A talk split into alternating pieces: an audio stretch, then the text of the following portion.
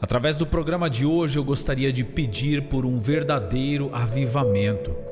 Gostaria de clamar junto dos nossos ouvintes por aquilo que temos pedido e clamado também com a nossa igreja por alguns domingos onde tratamos do assunto e queremos seguir orando, pedindo e buscando um avivamento verdadeiro para a nossa nação, para a igreja brasileira. Eu não sei como você tem ouvido este termo avivamento. Nós tomamos um tempo para explicar e aprofundar a respeito disso em nossos cultos. O avivamento não é um oba-oba que surge durante um culto, não é somente um volume mais forte ou uma agitação litúrgica. O avivamento é um mover verdadeiro de Deus no coração das pessoas que se voltam para Ele em verdadeiro arrependimento e mudança de vida, e uma chama se espalha tanto em um lugar quanto pode acontecer em uma nação toda, como nós temos visto acontecer, por exemplo, no grande avivamento na Inglaterra.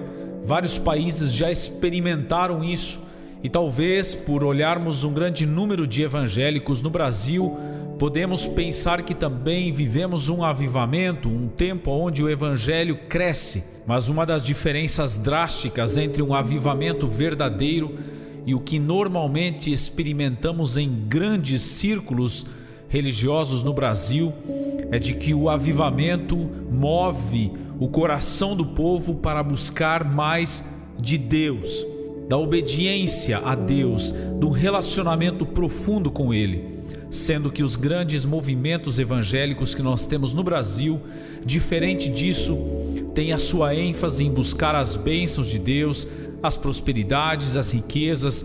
Então nós não visualizamos um verdadeiro avivamento em nossa nação. Nós visualizamos uma busca intensa, sim, por aquilo que Deus pode dar, mas não por aquilo que Deus realmente é e quer fazer para que a nossa nação seja uma nação segundo o coração de Deus.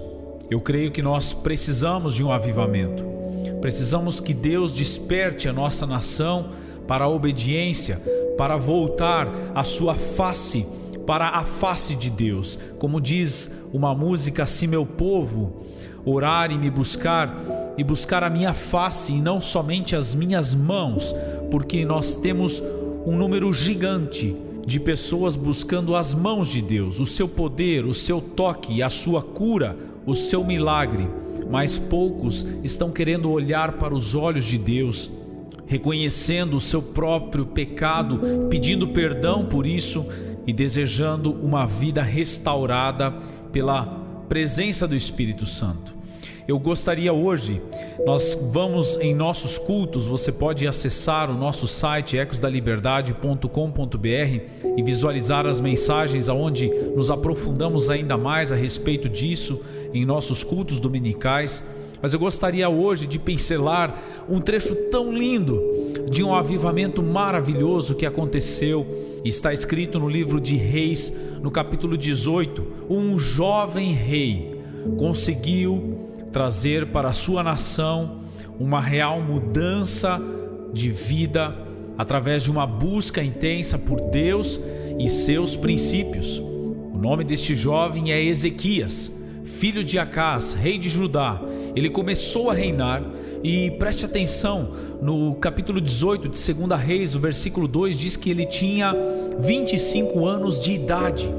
Um jovem que foi colocado em determinado lugar para exercer a sua função de líder e não fez isso de qualquer jeito. Ele buscou intensamente a vontade de Deus, logo que começou a reinar. E ele reinou por 29 anos em Jerusalém. Ele fez o que o Senhor aprova, diz a palavra de Deus no versículo 3, assim como tinha feito Davi, seu predecessor. E o que ele fez? Qual foram as marcas do avivamento na vida do rei Ezequias? O capítulo 18, versículo 4 relata que ele removeu os altares idólatras, quebrou as colunas sagradas e derrubou os postes sagrados faço um parênteses aqui e coloco a primeira reação de Ezequias e a primeira transformação que ele fez ao trazer um avivamento para a nação de Israel. Ele removeu tudo o que estava no lugar de Deus. Preste atenção: nenhum avivamento começa enquanto outros ídolos estão no lugar onde somente Deus deve estar sentado no trono do nosso coração. Ezequias sabia que enquanto existia algo entre Deus e o homem, o homem jamais teria um relacionamento profundo com ele.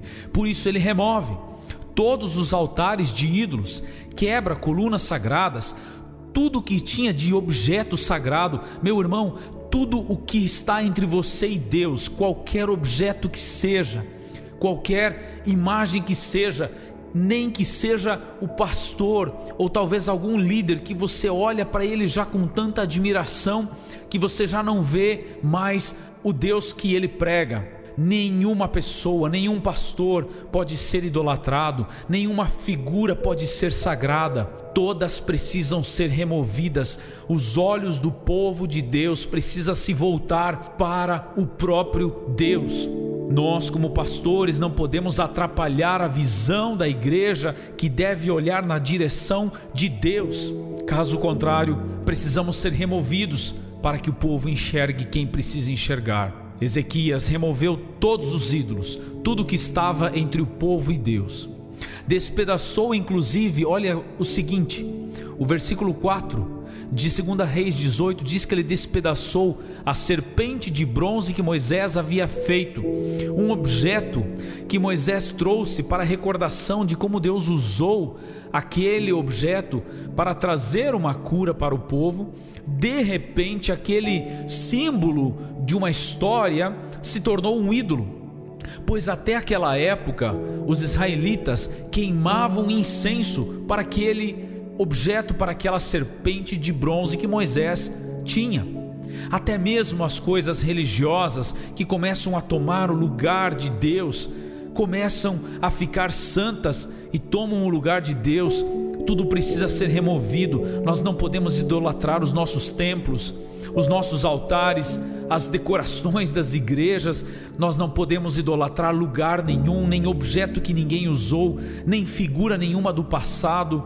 Nós devemos unicamente buscar a Deus e tudo que está no caminho precisa ser removido. Diz o texto no versículo 5 que Ezequias confiava no Senhor. Ele não confiou em objeto algum, nem mesmo naquele que Moisés usou, porque ele sabia isso tudo foi só um instrumento. A nossa confiança precisa estar no Deus de Israel, diz o texto sagrado. O texto continua dizendo a respeito de Ezequias que nunca houve ninguém como ele entre todos os reis de Judá, nem antes e nem depois dele. Como eu desejaria que tivéssemos cada vez mais Ezequias em nossas famílias. Ezequias, homens de verdade, mulheres de verdade em que removem altares, aqueles que os nossos filhos talvez estão adorando, no lugar de adorarem a Deus, já não podem mais ir à igreja porque querem ficar em casa diante do seu celular, diante da TV. Esses altares precisam ser removidos. O que estiver atrapalhando o homem de estar com sua família no domingo, louvando ao Senhor, precisa ser removido. Se a festa com os amigos, acaba te impedindo de olhar para o Deus Santo. Pode ser que ela se tornou uma serpente de bronze, precisa ser quebrado, precisa ser removido para que você possa estar adorando ao Senhor. Ezequias fez isso, ele removeu tudo que estava no caminho e confiou somente em Deus. Eu chamo o povo de Deus para um avivamento dentro dos nossos lares. Vamos remover tudo o que nos atrapalha de confiar unicamente no Senhor, o Deus de Israel. Ele apegou ao Senhor e não deixou de segui-lo, diz o versículo 6. Obedeceu aos mandamentos que o Senhor tinha dado a Moisés. O Senhor colocou ordens, ordens que o povo sabia de cor. O povo conhecia os mandamentos que Moisés deixou, mas simplesmente deixaram de obedecer. O que fez o rei avivalista Ezequias, que transformou a nação, ele voltou a obedecer os mandamentos que haviam sido abandonados. O pai que vai gerar um avivamento dentro de sua casa é aquele que vai voltar a trazer a Bíblia como centro de conhecimento, de busca de orientação, de meditação para a família. Ezequias confiou no Senhor e obedeceu aos mandamentos. O quanto a palavra de Deus tem poder sobre a sua casa, tem influência sobre a educação dos seus filhos, na forma como o marido trata a mulher, a esposa trata o marido. Nós precisamos de um avivamento. Vamos começar então por nossas casas, seguir o exemplo de Ezequias, apegar-se ao Senhor, não deixar de segui-lo e obedecer os seus mandamentos. Pai e mãe, reúnam os seus filhos e digam para eles que é a palavra de Deus que nós precisamos obedecer, porque elas são fonte de vida, fonte de salvação. Ah, e olha a promessa que vem sobre os avivalistas, aqueles que buscam um avivamento para a sua casa. A palavra de Deus nos diz no versículo 7 de 2 Reis 18: E o Senhor estava com ele. Ele era bem-sucedido em tudo o que fazia. Meu irmão, a palavra de Deus não nos promete isenção de perseguição, de talvez dificuldades, mas ela nos promete, como neste versículo aqui, que o Senhor vai estar conosco se nós buscarmos viver uma vida conforme o mandamento do Senhor.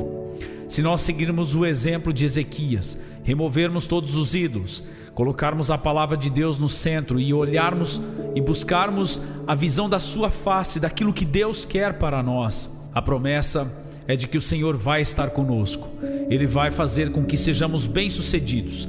Não a visão de bem-sucedidos perante o mundo, que enxerga sucesso como dinheiro no bolso, viagem que pode ser feita, carreira bem-sucedida. Não, o sucesso que Deus promete é uma família fiel, que talvez não tem nada, mas tem Deus no coração, que talvez não tem dinheiro no bolso, tem até perseguição, mas conta com a presença de Deus. Nós não precisamos deixar para a próxima geração dinheiro na conta bancária, mas nós precisamos deixar Jesus no coração, Deus na presença dos nossos filhos. Que o Senhor nos livre, nos livre do mal, de toda idolatria que possa nos impedir de colocar Jesus no centro, o Senhor Deus como centro das nossas casas que um avivamento volte a acontecer em nossos lares, a começar em nosso coração. Ore comigo por isso. Vamos pedir que Deus continue trazendo vida para a sua igreja. Pai Celestial, eu quero te agradecer por esse momento aqui com os nossos ouvintes e quero te pedir que, assim como Ezequias, nós também possamos ser avivalistas dentro dos nossos lares. Possamos buscar fazer o que o Senhor aprova, remover os altares de tudo aquilo que está tomando o seu lugar em nossa nação. Que o Senhor nos ajude a confiar no Senhor, Deus de Israel, dia após dia e a obedecer aos seus mandamentos. Perdoe os nossos pecados, Pai. Nós confessamos, precisamos mais do Senhor, precisamos da tua presença. Nos arrependemos das muitas vezes em que entramos mornos na igreja e saímos mornos dali, porque não entregamos nenhuma oração fervorosa diante do teu altar. Ajude-nos, Senhor, a termos um coração apaixonado pelo Senhor, pelas ovelhas que estão perdidas e que possamos trazer um avivamento aonde quer que estejamos. Que a tua vida nos acompanhe. Em nome de Jesus. Amém.